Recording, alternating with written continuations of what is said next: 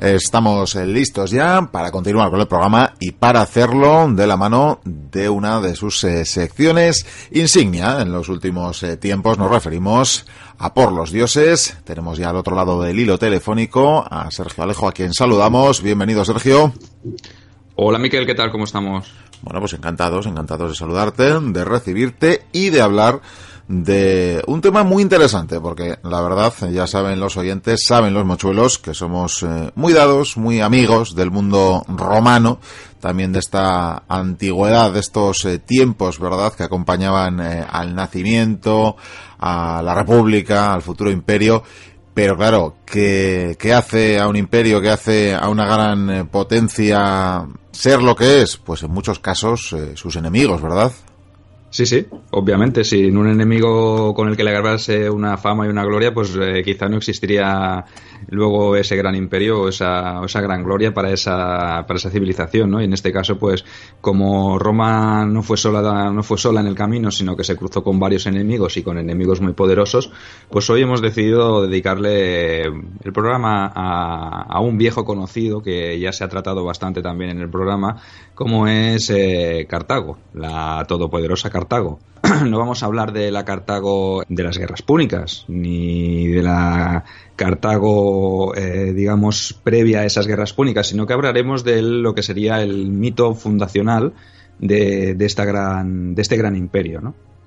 Sí, porque por supuesto, como, como toda buena ciudad, tiene ese, ese origen que me imagino que combina lo histórico y lo mítico, que además es algo que podemos encontrar en diferentes partes del mundo en esa antigüedad además donde las ciudades no se fundaban por eh, el azar, ¿verdad? Sino que alguna deidad siempre nos indicaba el camino. Eso es, eso es. Eh, lo, has, lo has clavado, Miquel. Es, siempre responde todo esto al, a la mitología, ¿no? a la ayuda divina y obviamente pues de eso se encargaron también las fuentes clásicas del momento de ensalzar o de difundir este, este mito con, con, lo que sería la realidad. ¿no? De todas maneras nosotros os vamos a explicar hoy ambos, ambos aspectos ¿no? para que podáis eh, quedaros con el que más os guste. Eh, aunque ya de antemano pues os avanzamos que como en todo mito pues hay cosas que, que quedan un, un poco sueltas, ¿no? Bueno, pues vamos allá, vamos a hablar del origen eh, mítico, histórico, ¿qué sabemos eh, del origen de este futuro enemigo de Roma, de Cartago? Para hacer de guía un poquito, pues nos basaremos en, la obra que escribió, que escribió Virgilio, la Eneida. La Eneida es la, la, obra que trata, digamos, el periplo del, del héroe de Troya, del último superviviente de Troya, conocido que, fue en este caso Eneas, eh, hijo de Afrodita. Bueno, se lo dicen las fuentes también, porque aquí siempre entramos en, el, en este aspecto mítico y divino, ¿no? Pero sí que nos, nos remitiremos un poco a, este, a esta Eneida que también utilizó el propio Augusto, un poco para legitimar su procedencia divina o la procedencia de su gens eh, Julia, de la cual descendía él, de, Julio César, ¿no? Eh, de la familia de, Julio César, pues para atribuirle cierto carácter eh, divino y, vamos, emparentarlo pues con los antiguos héroes de la, de la guerra de Troya. Pero pero realmente sucedió sucedió esto realmente Eneas fue uno de los fundadores o uno de los eh, antepasados de Rómulo y Remo y tuvo un contacto con, Cartago, porque sí que lo tuvo, según, según nos recoge Virgilio en su obra.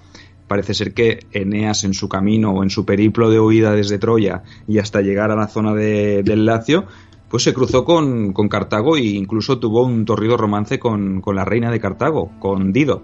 Pero bueno, eh, vayamos al, grano, porque hoy vamos a hablar de Cartago un poco y no tanto de, de Eneas y de, y de, Roma, que esto también pues lo podemos dejar para más adelante, ¿no? Te voy a decir también que para que los oyentes se hagan cargo, a día de hoy es bastante común esto de mentir en los currículums, nos inventamos que sabemos idiomas, nos inventamos pues algún máster por aquí y por allá, pues en su momento la gente en esos tiempos inventaba pues una descendencia divina, tanto propia o de la ciudad, pues estas cosas estaban a la orden del día. Eso es, eso es. Y en unos tiempos tan convulsos como los que le tocó vivir a Augusto, en este caso, pues mm, qué mejor que legitimar tu, tu, pasado, pues como de origen, de procedencia divina, ¿no? De procedencia eh, mítica, heroica, ¿no? Eso le daba quizá un poquito más de consistencia a su ya de por sí convulsa subida al, al trono imperial, ¿no? Pero bueno, eh, esto, esto es como tú dices, ¿no? Esto va en el ADN humano también, ¿no? Eh, para empezar, si te parece, pues podemos decir que las fuentes mm, en las que nos basamos, pues obviamente proceden de la cultura romana. Pues eh, si tuviéramos o hubiésemos podido tener acceso a las, fuentes de cartaginesas, seguramente la historia hubiese sido bastante diferente. Quizá no hubiese tenido nada que ver con este mito tan fundacional y quizá hubiese sido pues otra, otra teoría, ¿no? La que nos hubiese hablado sobre cómo llegaron los, los, los, los fenicios en este caso, porque lo, Cartago pues fue una, una colonia fenicia, ¿no? ¿Cómo llegaron los, los, fenicios o por qué, qué les impulsó a desplazarse hasta, hasta el norte de África? Realmente los romanos se encargaron también de borrar hasta la última huella de, de su otrora poderoso enemigo y que suficiente esfuerzo les había costado para eh, hacerlo como para permitirles que, que, su historia les recordase como una gran civilización que les pudiese hacer sombra, ¿no? En este caso, pues como vemos, la, la historia la, la, escriben los vencedores y Roma pues no dejó ni huella de, de, sus enemigos, ¿no? Otra cosa no, pero eso lo sabía hacer muy bien, ¿no? Si hace falta cubrir con sal, ¿verdad? Cubrimos lo que haga falta. Ahí, Ahí está, está claro. Luego se funda una ciudad nueva y no se deja ni rastro de lo que quedó antaño, ¿no? De lo anterior. Pero bueno, esto es, esto es ley de vida, ¿no? Bueno, pues centrándonos en la fundación de la ciudad, debemos decir que para ambientar un poco a los mochuelos y que se sitúen un poco en el contexto del Mediterráneo de ese momento, diríamos que hacia el siglo X antes de Cristo, en la zona costera oriental del Mediterráneo se levantaban diversas o varias poderosas ciudades-estado, ¿no? Serían lo que lo que es el actual Líbano y existían una serie de ciudades cananeas a las que los griegos llamaron fenicios. El término fenicio no es acuñado por ellos mismos, sino que fue de, de adopción griega. ¿no? Los griegos llamaban a estos comerciantes, a estos eh, ciudadanos de estas ciudades-estado que digamos que podrían ser del mismo estilo de las poleis griegas, les llamaron fenicios. Estos, uh -huh. como he dicho antes, se dedicaban al comercio y por ese motivo pues se movían y se desplazaban por todo el Mediterráneo, eran buenos navegantes. Decir, Sergio, creo que además eh, el término fenicio, ¿verdad? etimológicamente procedía precisamente de, de, la ropa que con característica que podían tener, ¿no? El púrpura, el rojo. Y, es. y, por eso ese, ese, término inventado para estos cananeos o, o descendientes de. Correcto. Correcto, correcto. Estos, los griegos eran bastante más, lo, hacían todo más, más sencillo, ¿no? Eran, nombraban las cosas por, por las cosas que, les entraban por la vista, por decirlo de alguna manera, y como tú bien dices, pues el tema de Fenicio, pues procede de ahí del, del, tipo de ropaje que, o del color del ropaje que vestían estas, estas gentes cananeas, ¿no? Eh, pues como, como, decía, eh, se dedicaban al comercio, eran muy buenos navegantes y por ello, pues construían o eh, hacían un tipo de factoría que ellos se encargaban de colocar cerca de, de las eh, digamos de los núcleos de población indígenas con los que ellos contactaban. Mm, a lo largo de las costas del Mediterráneo encontramos puntos pues eh, bastante alejados eh, incluso al sur de la península de la península ibérica norte de África, la zona también del, de, de, lo que sería la actual eh, Costa Azul, creo que es, la Costa Azul, la zona de, Mas, de Marsella y todo esto, que luego veremos que también entraban en contacto, entraron en contacto con las, con las colonizaciones eh, griegas, ¿no? En muchos casos los griegos y los y los fenicios pues llegaron a, a combatir por, por, la hegemonía comercial y también marítima en las zonas de, de Cerdeña o de Sicilia, ¿no? Es decir, eh, tanto los fenicios como ya sus sucesores, porque estos cartagineses eh, se encargarían de fundar un imperio que abarcó la zona de Cerdeña, la zona parte de Sicilia, entraron en conflicto con los griegos, se produjeron encuentros bastante duros como pudo, pudo ser la batalla de Alalia, ¿eh? en, creo que es a mediados del siglo V antes de Cristo, también por el control del Mediterráneo y de esas factorías comerciales, ¿no? que para ellos eran, eran muy, muy importantes. Debemos decir que hacia el siglo X, que es eh, quizá el punto de origen, los griegos pues todavía no habían eh, iniciado su, su, expan su, expansión colonial, ¿no? Y eso hizo que los fenicios pues pudieran campar un poco a sus anchas por el Mediterráneo y establecer los lazos comerciales con las poblaciones indígenas con las que se fueron cruzando. Eso fue quizá un poco la, la, facilidad que tuvieron en ese momento. Aquí nos viene o nos surge la primera polémica a, la hora de fechar la fundación de, Cartago, ¿no? Eh, lo que está claro y lo único que podemos decir aquí con certeza es que los que fundaron la ciudad fueron los habitantes de, Tiro. Tiro era una de las ciudades más importantes de, de la zona de esta cananea, de la zona del Líbano, junto con Sidón. Y para hablar sobre este tema, pues eh, empezamos aquí con la polémica, si te parece, porque el primero, o el primero, digamos, una de las primeras fechas que nos dan aquí eh, nos la da un autor romano, como fue Apiano, ¿no? Y, o, el, Filisto, o Filisto de Siracusa, que también son, que, que fue un, autor eh, griego, ¿no? Pero estos nos dan la fundación eh, quizá eh, un poco más atrás. Nosotros hemos hablado del siglo X, de que en el siglo X antes de Cristo estas ciudades son o tienen su poder en la zona del Líbano y empiezan con su expansión.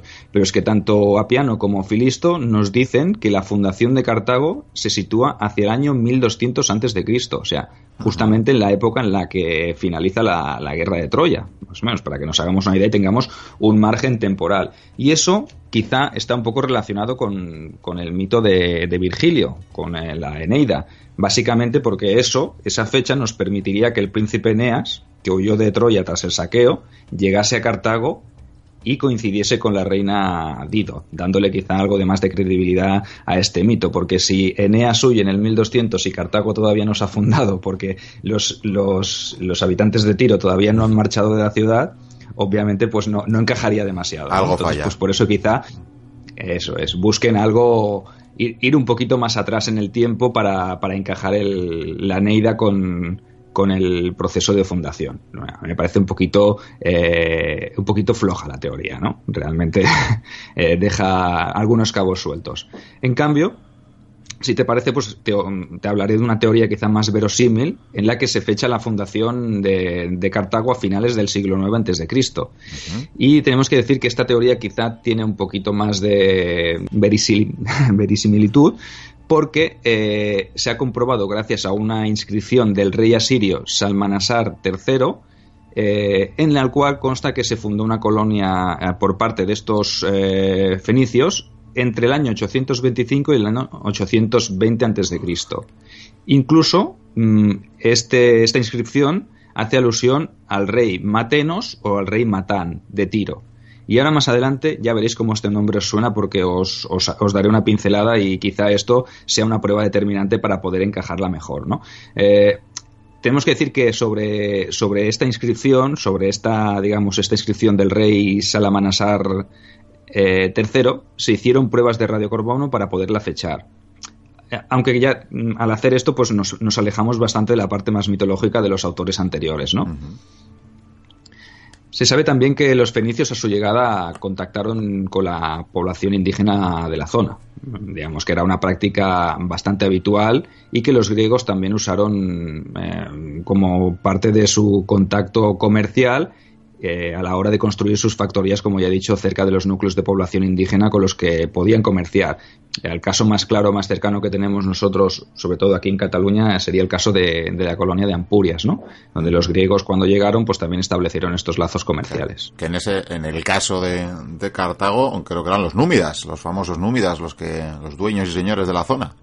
Eso es, eso es. Sería como unos protonúmidas, ¿no? Por decirlo de alguna manera, que, sí que se que serían los, los antecesores de aquellos númidas que luego serían eh, muy protagonistas en los conflictos eh, de las guerras púnicas, ¿no? Porque eh, lo, mismo estaban luchando con Cartago que estaban luchando contra Cartago, ¿no? Y que luego, cuando fueron derrotados los cartagineses en la Segunda Guerra Púnica, los númidas aprovecharon quizá eh, la protección de Roma pues para hacer las melionas, ¿no? Porque los númidas también tenían, tenían su, su qué, ¿no? Porque había varias tribus de númidas, tenían sus historias personales, sus viejas rencillas, pero sí, más o menos podríamos decir que, que estos fueron los, los antecesores o los númidas más, más tempranos, ¿no? Sobre cómo llegaron los habitantes de Tiro al norte de África, eh, también existen varias versiones. La primera de ellas, la mitológica, volvemos otra vez a, la, Eneida, a Virgilio, eh, nos dice que fue la reina Dido, que ya le he nombrado antes, eh, que en realidad no se llamaba Dido, sino que se llamaba Elisa, lo que pasa que las fuentes clásicas le ponen el nombre de Dido, que significa fugitiva. mucho ya más, diréis, fugitiva. mucho más sencillo, ¿verdad? Más, más, fácil de acordarse. correcto, correcto. Era fugitiva, pues ¿por qué? Porque eh, eh, digamos que tuvo que marcharse de su ciudad natal de Tiro, eh, huyendo para que y, de esa huida, obviamente que se que la hizo con acompañada de varias de varias decenas o centenares de personas, pues ella pudo fundar la, la ciudad de Tiro. Entonces, ya que estamos metidos en, en, el mito, si te parece, Miquel, pues explicamos un poquito cuál fue el origen de esta de esta huida, ¿no? Eh, antes os he nombrado en, en, la, en la, inscripción de Sal, del Salmanasar III asirio, de este rey asirio, que hablaba o hacía mención a un tal Matenos o un tal Matán. Eh, ¿Y quién era este Matán de Tiro? Pues este fue un rey eh, de la ciudad. Eh, mm, podía ser que le llamasen Matenos, Mutón o incluso Matán, ¿no? Tenía varios, varios nombres. Entonces, eh, bueno, no, era un solo nombre, pero claro, hay varias interpretaciones, ¿no? Según la fuente de origen que, que lo, que lo trate, ¿no? Teníamos, tenía dos hijos, Pigmalión y Elisa y Pigmalión eh, era jovencito, tendría unos 11 años, y Elisa era, era, mayor. Elisa es Dido, obviamente, la, la fugitiva, ¿no? Uh -huh. eh, tras fallecer este rey, eh, los dos hermanos se disputaron el trono. La mujer, que obviamente por el momento y por la situación y por su, por su género, por decirlo de alguna manera, estaba en una posición más débil, se casó con, con el hermano de su padre, Acervas, que para más Inri era sacerdote de, del dios Melcar y tenía riquezas y poder tal vez pues eh, Elisa buscase una manera de, de acceder al, a, trono por encima de su hermano, ¿no? Porque el heredero legítimo entiendo que por, ser varón eh, tenía que ser Pigmalión. La cuestión fue que le salió rana, por decirlo suavemente, y el joven Pigmalión, que tenía, como hemos dicho, 11 años, mandó asesinar al, al marido de, de Elisa. Vaya. Bueno, lo que suele suceder en, estos casos, en estos casos, ¿no? Eh, Elisa, eh, Odido, quedó horrorizada y planeó con astucia su, de, huida de la ciudad, eh, llevándose consigo las, las, riquezas del templo, ¿no? El, mito afirma que, que, lo consiguió con un nutrido grupo de, de gente que pararon incluso en Chipre, donde eh, a sus seguidores se unieron más fenicios y tuvieron el beneplácito de, de la diosa Astarte que fue quizá la que les guió un poco hacia el norte de África para fundar allí una, una nueva colonia. También el mito nos dice que cuando los fenicios llegaron a lo que sería la ubicación de su futura ciudad, los indígenas, estos númidas que hemos dicho antes, que tú bien has nombrado, trataron de impedir que se estableciesen allí. Obviamente no querían que en su zona llegasen los extranjeros y se ubicasen tan cerca de su núcleo de, población. No, les, no les hacía mucha gracia pues que llegasen estos extranjeros y se les colocasen allí. Eh, les dijeron que les cederían eh, el terreno que abarcase una piel de buey extendida. También, aquí hay una parte eh, mítica que los mochuelos, se la puede, los mochuelos se la pueden creer más o menos porque realmente el episodio es un poco así, eh, vamos, un poco especial, ¿no? Siempre, siempre hay animales, siempre hay animales también en las fundaciones míticas de las ciudades. Ahí, ahí. Siempre hay algún animal, sea una sí, serpiente, sí. sea, vamos, un águila, es muy habitual, sí hay, elementos comunes ¿no? en todo el tema de los mitos de fundación. ¿no? En, en este caso, pues la, la, piel de buey. Ahora, ahora os explico cómo, cómo, cómo lo hizo Dido para, para, digamos que quedarse un poco con, con los númidas, ¿no? Los, les tomó un poco el pelo y, y, quizá fue, fue un poco más inteligente en el caso de que hubiese sucedido, ya os lo, ya os lo adelante, porque me parece que, que este, este mito fundacional pues es eh, un poco un poco extraño como, como lo son todos en sí, ¿no? Con apariciones divinas, que la diosa te mande para allá, ya lo has dicho tú antes al principio cuando hablabas de las intervenciones de los dioses, ¿no? Que, que, que son los que, los que marcan los designios de, de, los, de los humanos, ¿no? Pero bueno, esto, esto va como va. La reina, entonces, eh, Dido, ya la llamamos Dido, ya no era Elisa, porque ya era fugitiva, urdió una treta e hizo cortar la piel de buey en, finas tiras para que abarcasen un amplio terreno. Las fue colocando, en, digamos, una al lado de otra y así pues abarcó el máximo terreno posible. Según nos dice Virgilio en la Eneida, el nombre que recibió la colina sobre la que se fundó la, la ciudad, la colona de Birsa, por, perdón, la, la, colina de Birsa, que es una de las más famosas de la ciudad de, de Cartago, eh, en realidad significa piel de buey. Claro. Bueno, no podía ser de otra manera, ¿no? Fuera como fuese, la cuestión es que los refugiados o, los, o estos prófugos de, de, Tiro se establecieron en esa zona y fundaron una ciudad pues que a la postre se acabaría convirtiendo en uno de los imperios más, antiguo, más potentes de la antigüedad, tanto a nivel económico como comercial y militar.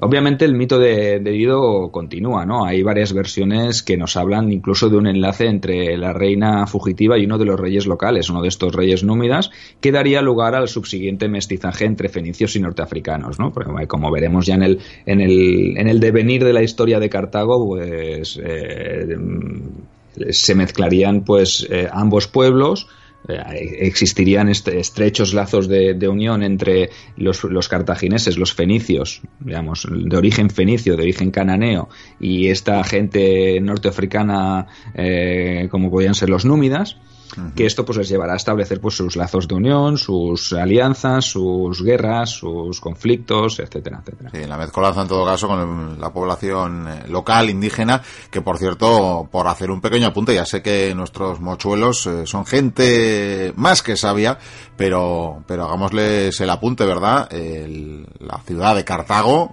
cerquita del actual Túnez, digo por enclavárselo en el mapa. Eso es, eso es, eso es. Ahí justito al lado.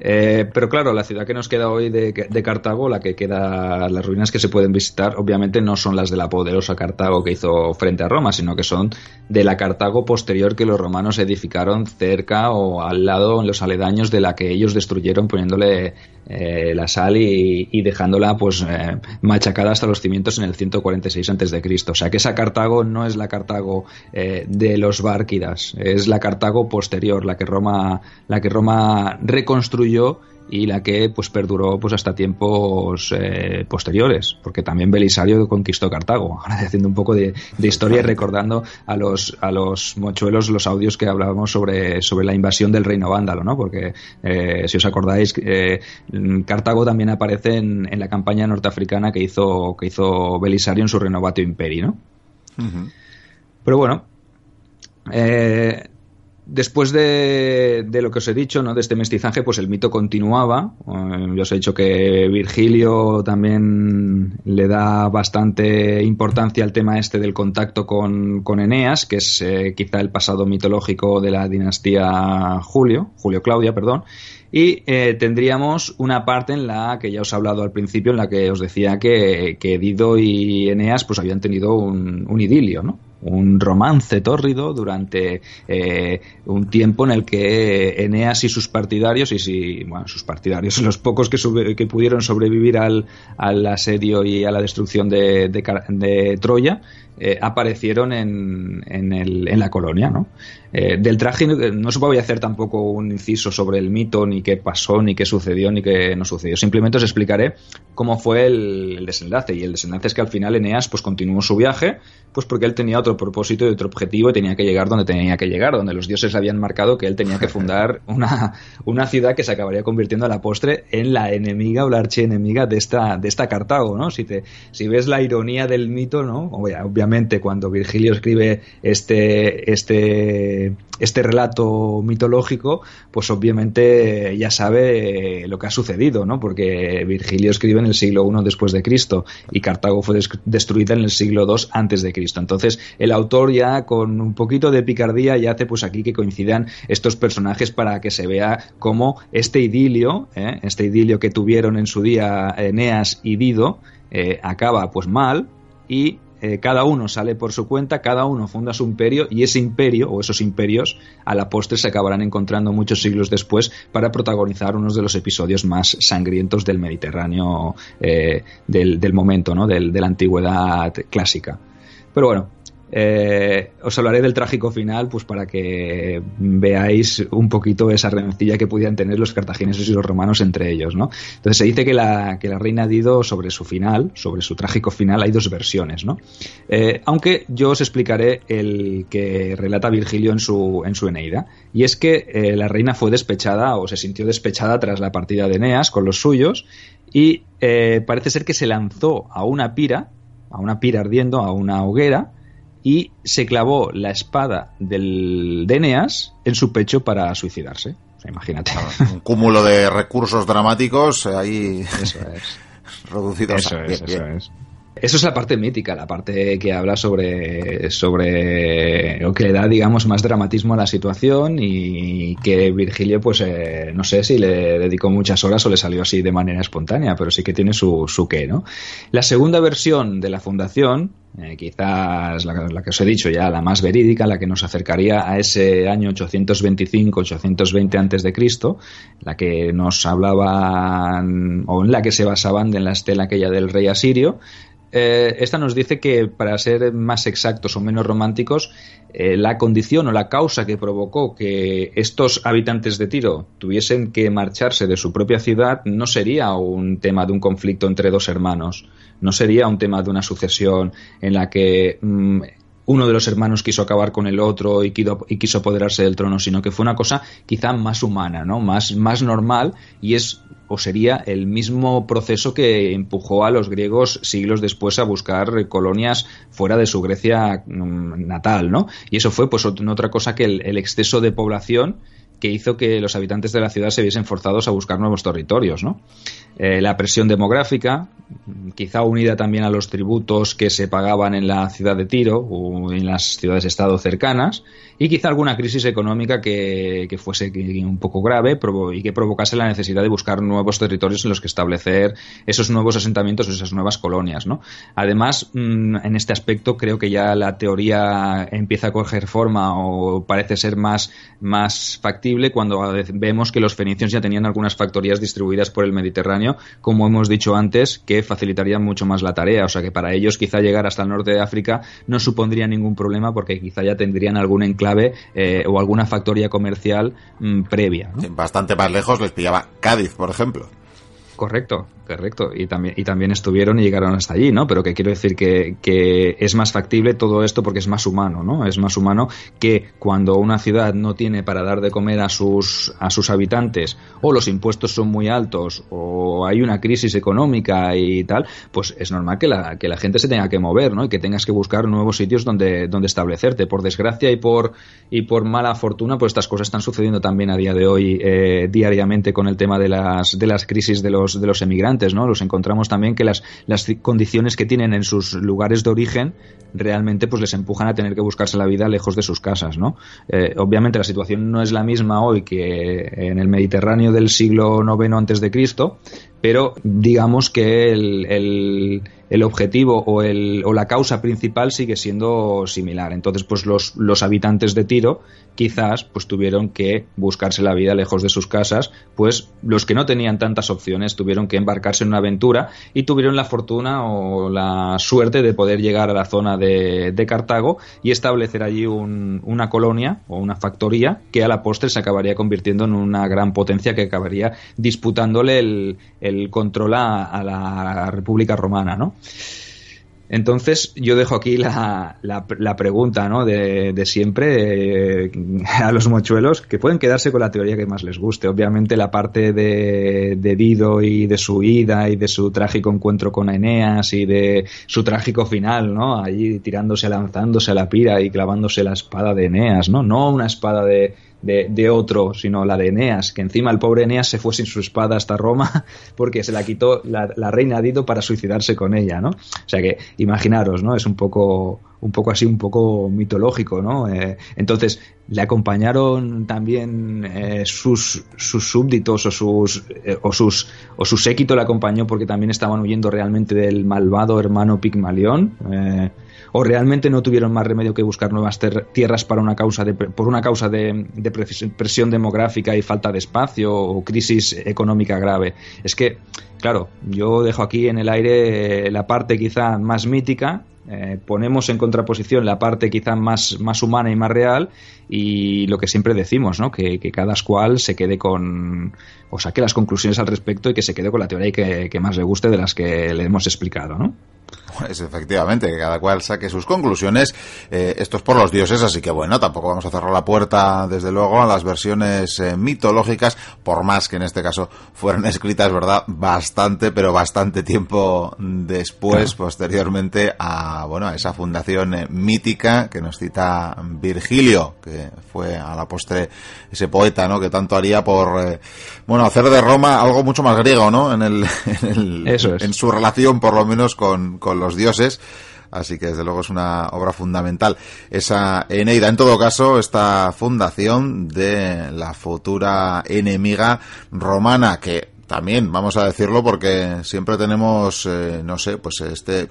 Al final fue la perdedora, ¿verdad, Cartago? Entonces siempre nos parece, mm, con este mm, esta visión del vencedor que siempre tenemos, eh, siempre ponemos el bando, el bando bueno, en este caso en el pasado, en eh, los romanos victoriosos, pero que desde luego en lo que respecta a la ciudad cuya fundación nos has hablado hoy, fue más que próspera, no solo por su imperio, sino la ciudad en sí durante mucho tiempo fue más grande, con más habitantes, eh, probablemente mejores servicios que la propia Roma, ¿no? Y no hay que buscar el, en fin, el sumum de la cultura en la capital de, de, la, de la península itálica, porque la propia Cartago tenía también sus, sus termas, o sus baños públicos, tenía edificaciones increíblemente grandes y tenía, bueno, pues lo que decíamos, ¿no? Pues un referente eh, hasta que evidentemente la hicieran caer con, eh, con tanto odio como temor a su resurgimiento. Y, un detalle, un pequeño detalle aquí antes de concluir, si me permites, Miquel, y es que eh, tras la caída de, o tras la derrota de Zama en el 202, eh, digamos que pasa casi medio siglo hasta que los romanos deciden eh, volver a finiquitar el trabajo que no acabaron previamente, ¿no? Con la tercera guerra púnica. Entonces, en este periodo que va del 202 hasta el 149, que se empieza la, la, tercera guerra, este periodo entre guerras, pues también asistimos a un, a una, a un resurgimiento de, Cartago, un resurgimiento, un reflorecimiento de, del, imperio cartaginés que hace que Roma tenga o se vea obligada a tomar medidas contra, contra, eh, contra ella, unas medidas drásticas que, le llevarán a la, a la eliminación total. Pues por cierto, o basándose sobre todo en este eh, en este renacimiento o en este resurgimiento que la convierte en una enemiga peligrosa. Entonces Roma se ve se ve forzada a, tomar una decisión que, que es que es fatídica no